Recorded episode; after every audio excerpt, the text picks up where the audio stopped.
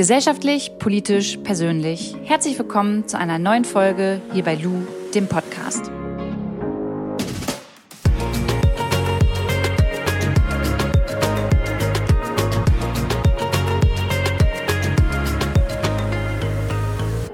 Letztens war ich auf Sylt, habe da ein bisschen Me-Time gemacht und während dieser Me-Time habe ich symbolisch etwas dort auf der Insel gelassen, was ich nicht mehr mit zurück nach Berlin nehmen wollte und was mich tatsächlich immer wieder beschäftigt hat und ja, wahrscheinlich auch immer beschäftigen wird, nur nicht mehr so im Detail wie ähm, bisher. Und das ist eigentlich das ganze Thema rund um meine Ex-Beziehung. Ähm, ich habe daran sehr zu knabbern gehabt, habe mich immer wieder hinterfragt, immer wieder reflektiert, habe immer wieder die die Schuld an mir gesucht, habe überlegt, warum es nicht geklappt hat, was ich falsch gemacht habe. Und das hat mich innerlich fertig gemacht. Und deswegen hatte ich mir gesagt, okay, ich muss das Thema jetzt auf Sylt lassen und ohne diese Gefühle und ohne diese Gedanken ähm, im Großen und Ganzen wieder nach Berlin zurückkommen. Und als ich über das Thema nachgedacht habe und ähm, ja auch viel geschrieben habe, kam ich dann auch auf das Thema toxische Beziehungen. Und zu diesem Thema möchte ich heute nicht alleine mit euch sprechen. Ich habe mir dazu eine Gästin eingeladen, nämlich Silvi Carlsson. Silvi ist YouTuberin, Influencerin, Songwriterin und Sängerin. Und wenn ich ihre Message so im Großen und Ganzen zusammenfassen muss, dann geht es bei ihr immer um das Thema Female Empowerment. Und auch sie hat Erfahrungen mit dem Thema toxische Beziehungen gemacht. Und genau deswegen freue ich mich, jetzt mit ihr darüber sprechen zu können. Silvi, was bedeutet für dich, was ist für dich eine toxische Beziehung? Was bedeutet das eigentlich?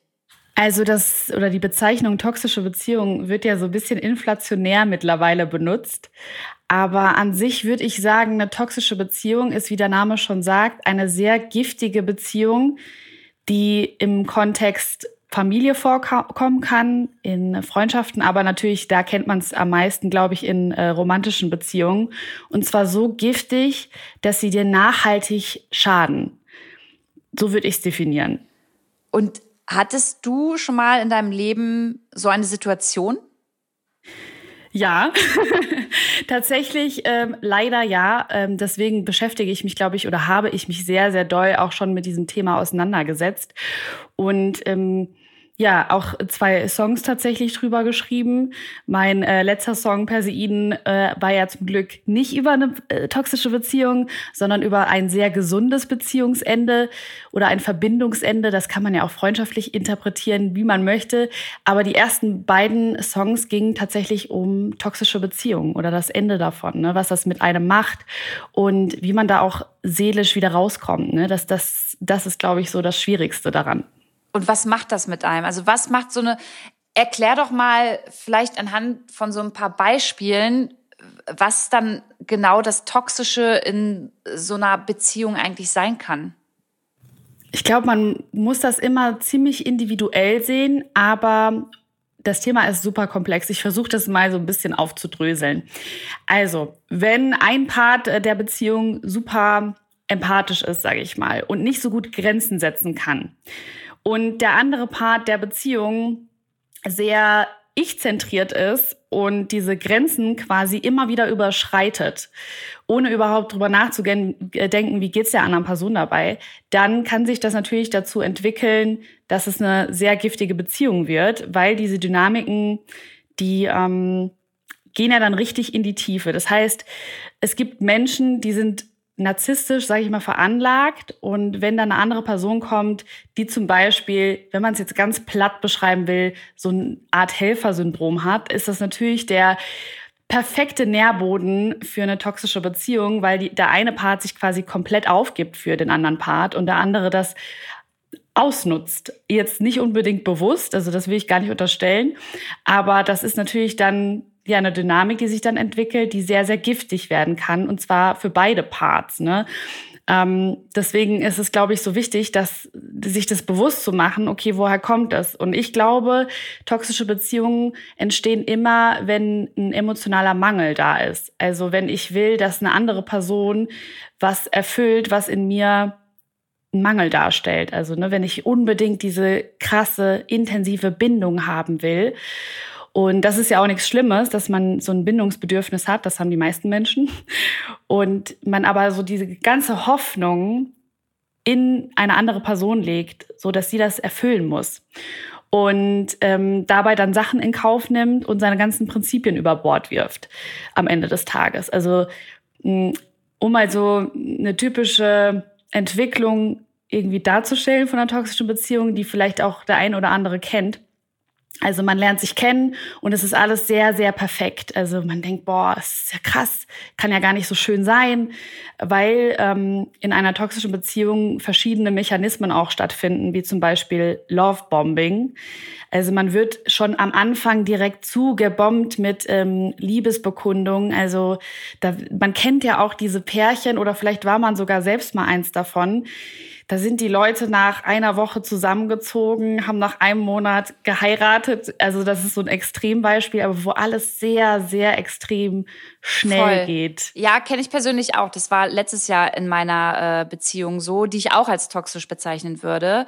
Ähm, kennengelernt beim ersten Mal so weiß ich nicht, wir, hat, wir fanden uns so cool und so toll und so sympathisch, ähm, dass es auch dahin gegangen ist, dass wir sofort irgendwie zusammen waren und ähm, alles von 0 auf 100 gelaufen ist. Ja, und das ist ein extrem gutes Gefühl, ne, im ersten Moment. Also total. Man ist ja so im Rausch, dass man ja, man nimmt ja gar nichts anderes mehr wahr und deswegen ist das eben auch glaube ich ein Thema, was fast jedem passieren kann. Also ich glaube, man kann da einfach reinrutschen, weil man dann einfach verliebt ist und dann ist alles nur noch extrem. Und das ist, glaube ich, so das Tückische, dass es eben so extrem ist, weil je höher du fliegst, desto tiefer kannst du fallen. Ne? Und dass dieser Knall, der kommt dann relativ schnell eigentlich. Also man, man hat halt dieses extreme, ähm, diesen extremen Märchenanfang.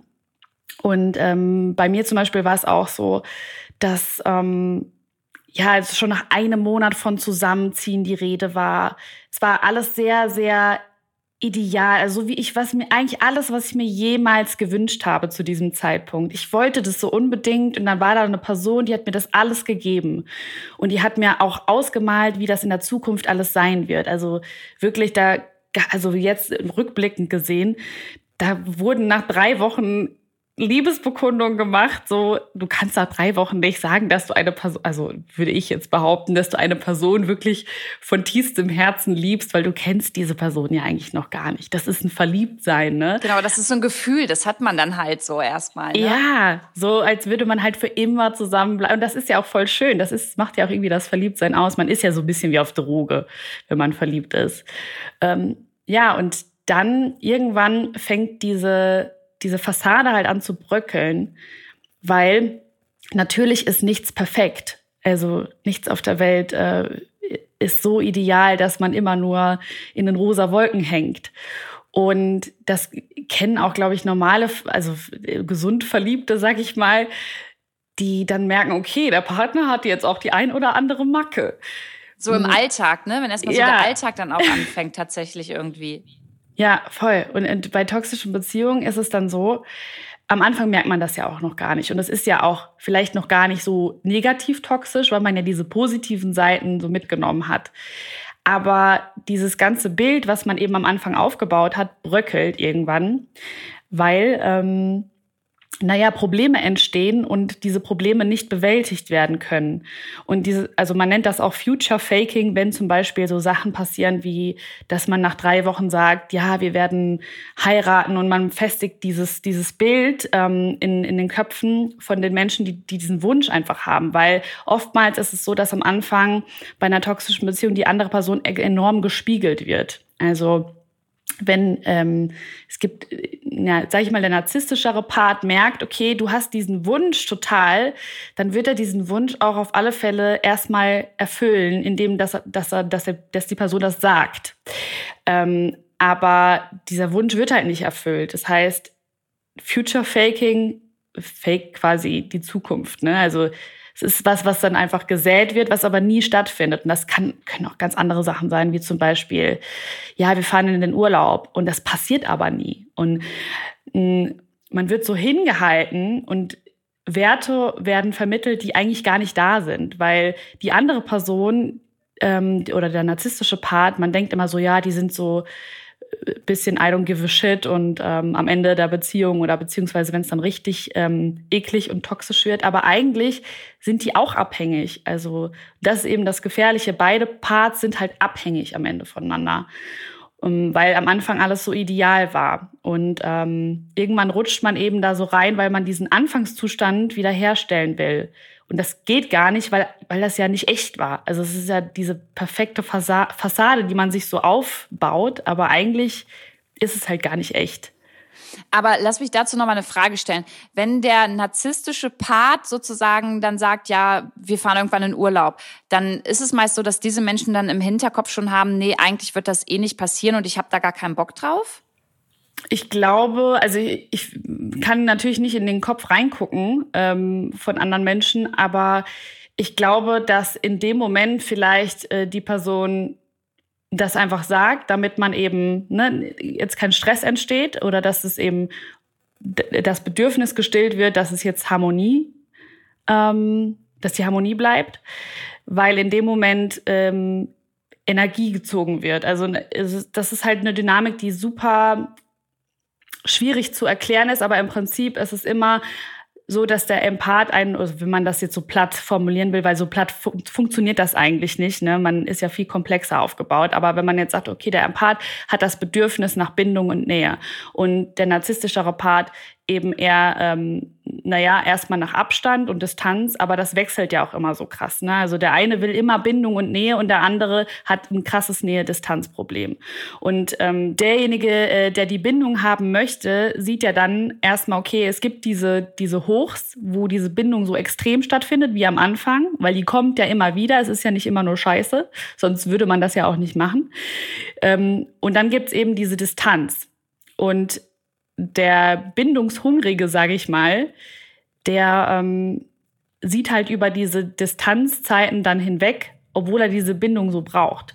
Und was ja aus einem emotionalen Mangel heraus entsteht. Und bei der Urlaubssache glaube ich, dass, also das weiß ich tatsächlich nicht, weil ich nicht in den Kopf reingucken kann von anderen Menschen.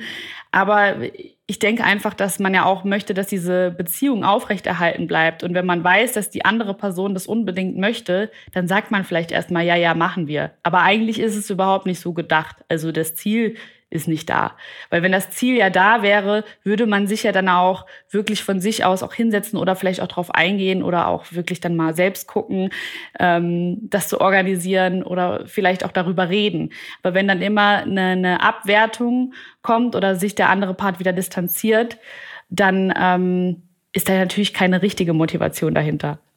Kann eine toxische Beziehung auch anders ablaufen? Weil ich überlege gerade so, ähm, ich hatte ja nach meiner letzten Beziehung aus dem letzten Jahr ein äh, super Liebeskummer. Ne? Ich war ganz, ganz tief drin und ich würde auch sagen, das ist immer noch nicht zu 100 Prozent abgeschlossen. Und das war eben diese Beziehung. Wir haben uns gesehen und hatten, glaube ich, beide so dieses Bedürfnis. Er kam aus einer Beziehung, die nicht gelaufen ist. Ich ähm, kam zwar nicht aus einer Beziehung, aber habe einfach Nähe gesucht und jemanden gebraucht in meiner Instagram-Zeit, der irgendwie offline für mich da ist und mich einfach so auffängt und nimmt, wie ich bin, nach, bei dem ganzen Stress, den man da immer so abkriegt und den ganzen Kommentaren.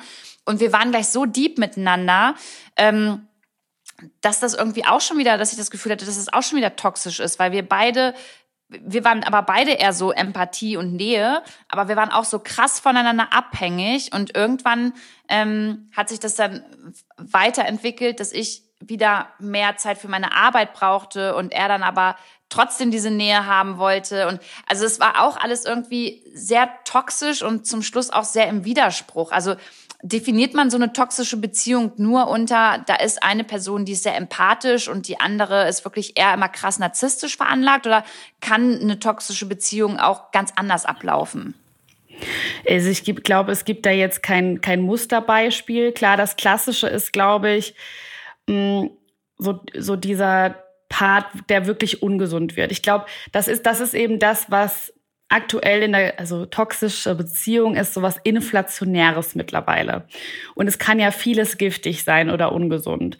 Ich sage mal, es gibt so einen Strahl und darauf befinden wir uns irgendwie alle, je nachdem, wie unser Bedürfnis zu Nähe ist. Und in der Regel ziehen sich meistens Menschen an, die so gegensätzliche Bedürfnisse haben.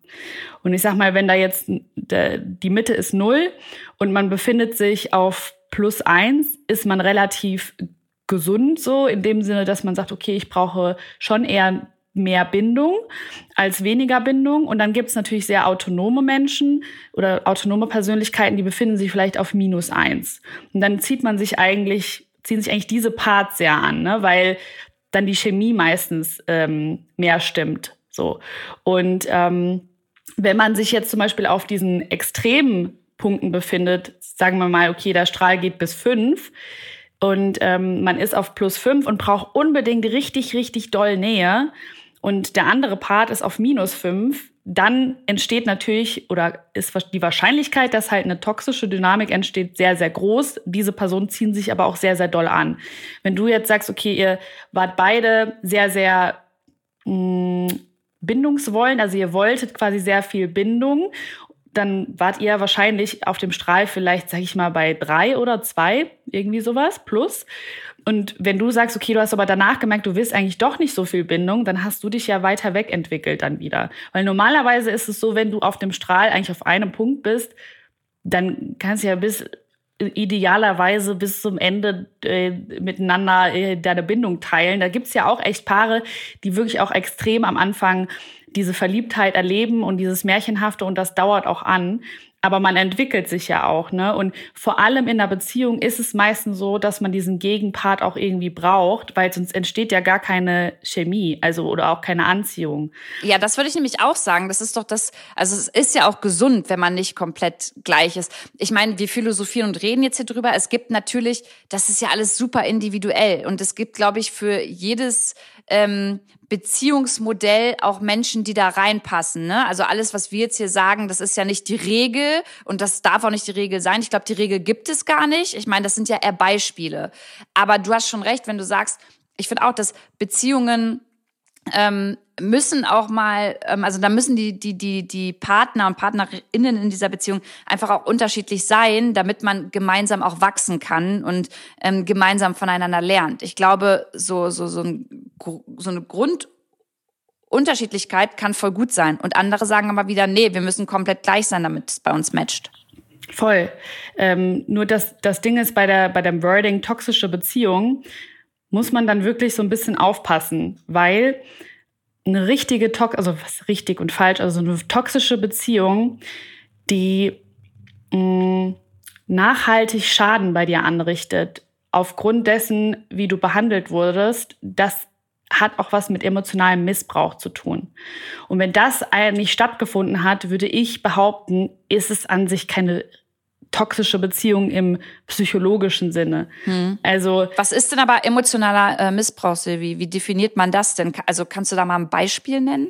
Ja, ähm, also emotionaler Missbrauch, ähm, der passiert, ähm, also Triggerwarnung geht hier raus, weil ähm, ich glaube, Leute, die das miterlebt haben, können dadurch echt auch wieder Sachen hervorgeholt bekommen. Ähm, emotionaler Missbrauch bedeutet, dass du wirklich so emotional abhängig von deinem äh, Partner oder auch in der Familie gibt's das oder in Freundschaften warst oder bist, ähm, dass du gar keine Grenzen eigentlich mehr hast und diese ganze Schuld, und das ist so das Wort, glaube ich, was am wichtigsten ist in, in der Situation, dass du das auf dich nimmst. Und ähm, es ist ein bisschen zu vergleichen mh, mit, also beziehungsweise ich weiß nicht, ob man es richtig vergleichen kann, aber Missbrauch an sich ist ja immer super belastend oder kann super belastend sein für die betroffenen Personen. Und wenn du emotional Missbrauch wirst, dann hat das was mit Manipulation zu tun. Ähm, ja, und, und dass du dich eben schuldig fühlst danach. Also wenn, wenn du wirklich ähm, das Gefühl hast, okay, hier ist, hier findet was statt, worüber ich gar keine Kontrolle eigentlich mehr habe und du bist in diesem Abhängigkeitsstrudel so drin, dass du missbraucht wirst. Ein Beispiel wäre hierfür zum Beispiel so eine toxische Beziehung, aber auch zum Beispiel ähm, in der Familie, mit der Mutter zum Beispiel, könnte auch sein. Ähm, wenn die Mutter ähm, dir immer wieder sagt, dass du nichts wert bist, ne? also dass sie das quasi immer wieder suggeriert, dann wirst du emotional missbraucht. Also, ne, weil wenn deine eigene Mutter dir immer wieder suggeriert, dass du nichts wert bist und du dadurch quasi negative ähm, Erfahrungen oder Sachen oder Gefühle entwickelst, die dein Leben nachhaltig beeinträchtigen, dann kann man das schon als emotionalen Missbrauch ansehen. Also mh, emotionaler Missbrauch äußert sich tatsächlich nämlich auch dann körperlich. Also du, ganz viele haben danach Panikattacken oder auch ähm, so hormonelle Probleme. Also das ist total verrückt eigentlich, aber eigentlich logisch, weil du quasi immer in einer dauerhaften Stresssituation bist und immer aufpassen musst. Also du hast ja das Gefühl, du läufst auf Eierschalen, du kannst nichts mehr machen. Das kann, wie gesagt, auch in der Familie vorkommen. Ich glaube, das kennen auch tatsächlich gar nicht mal so wenige Menschen. Und ähm, ja, wenn du quasi Angst hast, überhaupt noch irgendwas zu sagen, das ist so, mh, hm, so würde ich es tatsächlich beschreiben. Mhm.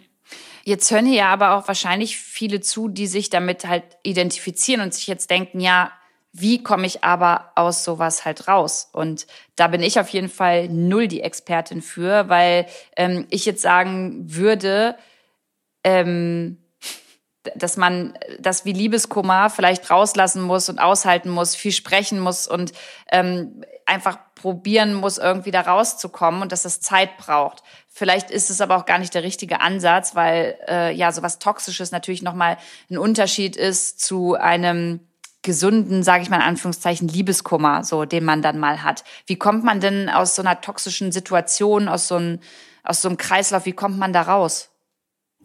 Also erstmal ist es, glaube ich, wichtig, sich klar zu machen, okay, wie ist man da überhaupt reingekommen? Ne? Also ich glaube, dieses Bewusstsein ist der erste Step, okay, was ist ja was passiert ja eigentlich? Weil oftmals ist es so, dass man dann mittendrin steht und denkt, okay, wie konnte das jetzt hier alles passieren? Was, was, wie bin ich hier überhaupt reingeraten? Und man gar nicht versteht, wie das alles so komplett umkippen konnte. Und ähm, man muss sich, glaube ich, bewusst machen, warum am Anfang vielleicht bestimmte Sachen übersehen wurde, wurden, weil man auf alle Fälle Sachen übersehen hat und man auch vielleicht bewusst Sachen übersehen hat. Also es gibt die sogenannten Red Flags am Anfang, die einem so ein bisschen zeigen, äh, was wir vorhin besprochen haben, also wenn das alles so extrem schnell geht und so, das muss nicht unbedingt schlimm sein. Ne? Also es gibt auch Paare, die sind bis heute noch glücklich und äh, super, das ging da super schnell alles. Aber es gibt halt sogenannte Red Flags, die man sich mal anschauen oder näher betrachten kann. So, warum bin ich da reingekommen? Und meistens ist es so, dass man mh, hm, sich selbst an irgendeiner Stelle verraten hat und dass man nicht authentisch sich selbst gegenüber war. Und das ist eine super schwierige Aufgabe, irgendwie sich selbst immer authentisch gegenüber zu handeln. Ja, und meistens hat es auch was mit Grenzen setzen zu tun. Ne? Also man möchte ja dieses Glücksgefühl vom Anfang wiederherstellen und deswegen hält man Dinge aus, die man eigentlich so gar nicht mit sich machen lassen würde, einfach nur, weil man dieses Glücksgefühl am Anfang wieder haben möchte. Und das bedeutet, okay, man hat in sich einen emotionalen Mangel. Und deswegen lässt man Grenzen überschreiten und, und, wirft dann Prioritäten über Bord, die man, wo man am Anfang vor der Beziehung gesagt hätte, wieso lassen das Leute mit sich machen? Aber verstehe ich ja überhaupt nicht. Dann ist man selbst und denkt sich, ja, scheiße, ist mir genauso gegangen. Ähm, und da muss man, glaube ich, ansetzen. Ne? Also wenn man sich bewusst macht, was da eigentlich passiert und man wirklich in so einer krass toxischen Dynamik ist, würde ich jedem empfehlen, aufzuschreiben, was passiert, weil man ganz oft Dinge auch verdrängt und man so Mechanismen dann im Hirn hat, die das so wegschieben, weil man ja dieses, diese, diese Glücksgefühle vom Anfang und dieses, diese Hochs wieder möchte, verdrängt man das gerne mal. Also wirklich aufschreiben, wenn da was passiert. Ne? Ähm, auch vielleicht gute Sachen, aber wirklich auch, ne, wenn diese, diese eskalativen Streits und dieses, dieses wirklich, das sind ja zerstörerische Streits, die dann passieren und Diskussionen und Auseinandersetzungen wirklich mal notieren, wann passiert das immer, was also was ist da vorher passiert. Ne? So sind das so Lappalien, die, die da vorher passiert sind und dann eskaliert das so doll. Das ist nämlich auch tatsächlich ein Anzeichen einer toxischen Beziehung. Also wenn du das, den Reis beim Einkaufen vergisst, ist das schon Anlass genug, die ganze Beziehung in Frage zu stellen vom Gegenüber. Und du denkst dir, huch, was passiert denn hier? So, ähm, das lässt sich halt total die Orientierung verlieren. Und ähm, am Ende des Tages musst du dich fragen, okay, warum konnte ich denn in dem Moment diese Grenze nicht ziehen? Wo liegt eigentlich mein Mangel, dass ich das alles habe mit mir machen lassen? Aber bis man zu diesem Punkt kommt, das dauert. Und ich glaube, das Wichtigste ist, dass man sich Zeit gibt. Also erstmal rauszukommen aus so einer toxischen Beziehung ist enorm schwer. Also Menschen, die wirklich in, in so richtig toxischen Beziehungen gefangen sind, für die ist es extrem schwer, einen Schlussstrich zu ziehen. Ähm, und wenn man sich erstmal notiert und bewusst wird, was passiert da eigentlich, dann kann man das viel, viel besser sich anschauen. Oder auch so Sachen, die zu einem gesagt werden, man vergisst das, weil man es verdrängen will, weil man diese glückliche Zeit wieder haben will. Und trotzdem fühlt man sich enorm beschissen und weiß einfach gar nicht so richtig warum, weil man es alles so hin, hinten äh, dran schiebt und man gar nicht hingucken will. Ja, voll. Das habe ich tatsächlich in meiner äh, Beziehung zum Schluss auch gemacht. Äh, mit meinen Mädels mich zusammengesetzt und wir haben dann mal alles aufgeschrieben, was mich eigentlich verletzt hat dann, was er mir gesagt hat, wie er mich behandelt hat. Und das hätte er wahrscheinlich auch von mir machen können.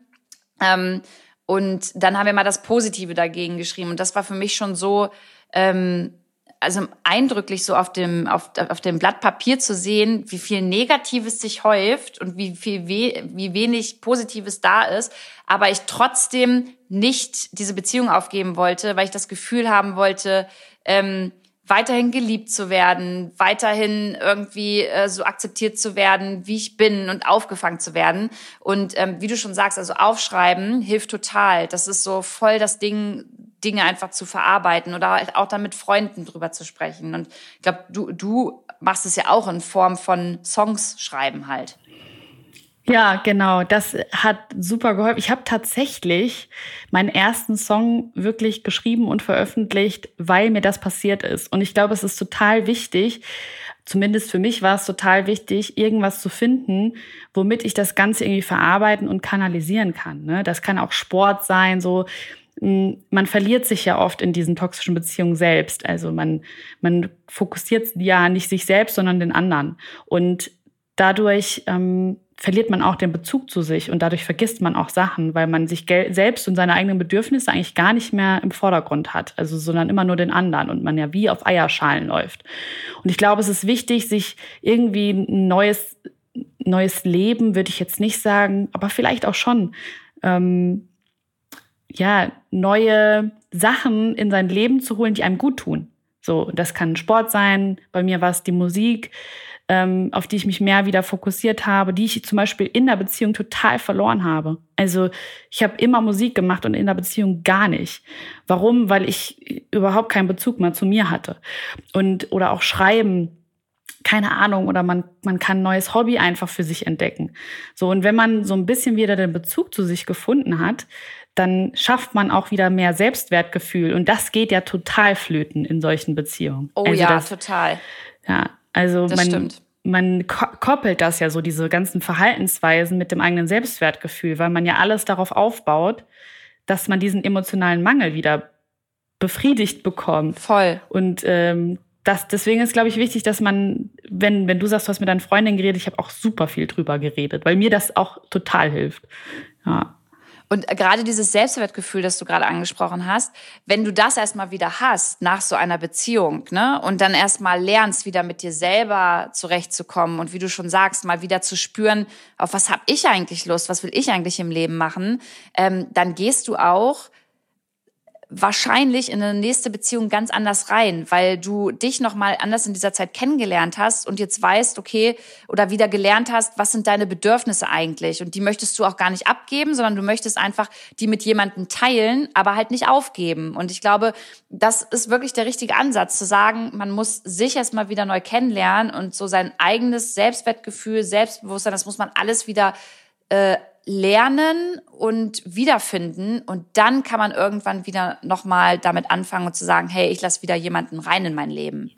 Ja, vor allem, weil man ja auch so ein bisschen dazu geneigt ist, immer wieder die gleichen Fehler in Anführungszeichen zu machen, um dann am Ende ein anderes Ergebnis zu erwarten.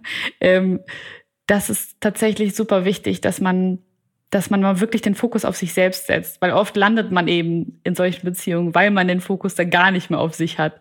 Und das ist, ähm, es ist auch wichtig, dass man seine Grenzen erfährt und dass man die auch lernt, ne? weil in solchen Beziehungen hast, spürst du ja gar keine Grenze mehr, weil es ist ja alles irgendwie okay. Silvi, wo finde ich eigentlich, ich weiß, weiß nicht wo, aber wo finde ich deine Songs und wo finde ich den Song, äh, der tatsächlich äh, sich um das Thema toxische Beziehungen dreht? Den würde ich mir gerne mal anhören und weiß überhaupt nicht, wie der heißt. ähm, ich habe tatsächlich zwei äh, Songs über toxische Beziehungen geschrieben. Und zwar der erste ist äh, vorbei und der zweite für mich, die findet man beide auf Spotify ähm, oder aber auch auf anderen ähm, Anbietern. Wie findet mich dann, äh, wie findet man dich da? Was gibt man da ein? Ach so, ja, einfach Silvi Carlsson. Wie Carlsson vom Dach nur mit C. Und dann ähm, müsste man das direkt finden. Und vorbei ist ein Song, der, naja, eher so vom Beziehungsende erzählt. So man checkt so, dass es vorbei ist und was da eigentlich passiert ist. Und für mich ist super positiv eigentlich, weil man so versteht, okay, es ist jetzt für mich einfach gewesen. Äh, das Ende ist, ähm, bin endlich wieder ich für mich. So. Und das ist, glaube ich, so das Ziel, was man sich vielleicht setzen sollte, dass man sich wirklich endlich wieder mit sich selbst befasst. Und vielleicht dann eine Beziehungsenden oder Trennung gehören ja irgendwie auch dazu zum Leben. Und äh, ja, vielleicht hat man dann irgendwann eine andere gesunde Trennung, hoffentlich nie eine Trennung, aber manchmal gehört es dazu und dann lieber so eine Trennung wie bei Perseiden, die sehr gesund ist, wo man so ein bisschen nostalgisch zurückschaut. Ähm, ja, aber ich glaube, das ist, also ich habe diese zwei Songs tatsächlich geschrieben, weil mir so ein bisschen im deutschsprachigen Raum so dieses Thema gefehlt hat. Finde ich voll schön, weil mit so einem Song kann man sich ja auch immer noch mal äh, identifizieren. Und tatsächlich mit, äh, mit Beziehungs... Ähm, mit einem Beziehungsende, das auch mal schön enden kann, auch. Ich glaube, da gibt es auch viele. Wir haben jetzt die ganze Zeit über toxische Beziehungen geredet, aber am Schluss sei auch noch mal gesagt, ähm, es funktioniert auch das Gegenteil so. Also ich hatte eine fünfjährige Beziehung, die haben wir ganz toll gelöst und ähm, haben uns zum Schluss noch umarmt und uns ein gutes Leben gewünscht. Und da gucke ich immer gerne drauf zurück. Und ich glaube, das ist auch nochmal wichtig zu sagen. Ne? Also es gibt alles, es gibt wirklich irgendwie die unterschiedlichsten Konstellationen und man selbst muss da einfach gucken, wie man am besten damit umgeht. Total. Vor allem, wenn du am Ende einfach verstehst, okay, es gibt einfach unterschiedliche Menschen und die, pass die passen einfach unterschiedlich zusammen. So. Und deswegen voll schön, dass man so beide Erfahrungen, also am besten nur die gute, aber man lernt ja auch aus der anderen. Richtig, Erfahrung. genau, ja. voll. Ey, Silvi, vielen Dank für das Gespräch. Das war super interessant, äh, super wichtig, auch mal über das Thema zu sprechen, auch für mich nochmal, um das so ein bisschen zu reflektieren. Und ähm, ich würde sagen, wenn wir auf, aufgelegt haben jetzt hier mit unserem Podcast, dann höre ich mal bei Spotify rein und ich hoffe, dass wir uns auf jeden Fall nochmal irgendwann wiedersehen. Danke, ich habe mich sehr gefreut, dass ich da sein durfte. Alles Gute dir. Vielleicht haben sich einige von euch in diesem Thema wiedergefunden. Vielleicht hilft diese Folge einigen von euch, damit ihr aus einer toxischen Beziehung, egal wie sie gerade stattfindet und gestaltet ist, rauskommt, damit ihr sie vielleicht auch identifizieren könnt oder damit auch besser umgehen könnt. Ansonsten danke ich noch Flo von Schöner Media, dass du wie immer diesen Podcast hier schneidest und wünsche euch allen eine schöne Woche. Bleibt bitte gesund. Wir hören uns nächste Woche mit einem Spoiler großartigen Künstler, Sänger aus Deutschland hier wieder, mit dem ich ein Interview geführt habe. Und da freue ich mich schon riesig drauf. Also schaltet wieder ein, nächsten Samstag ab 9 Uhr hier bei Lou, dem Podcast.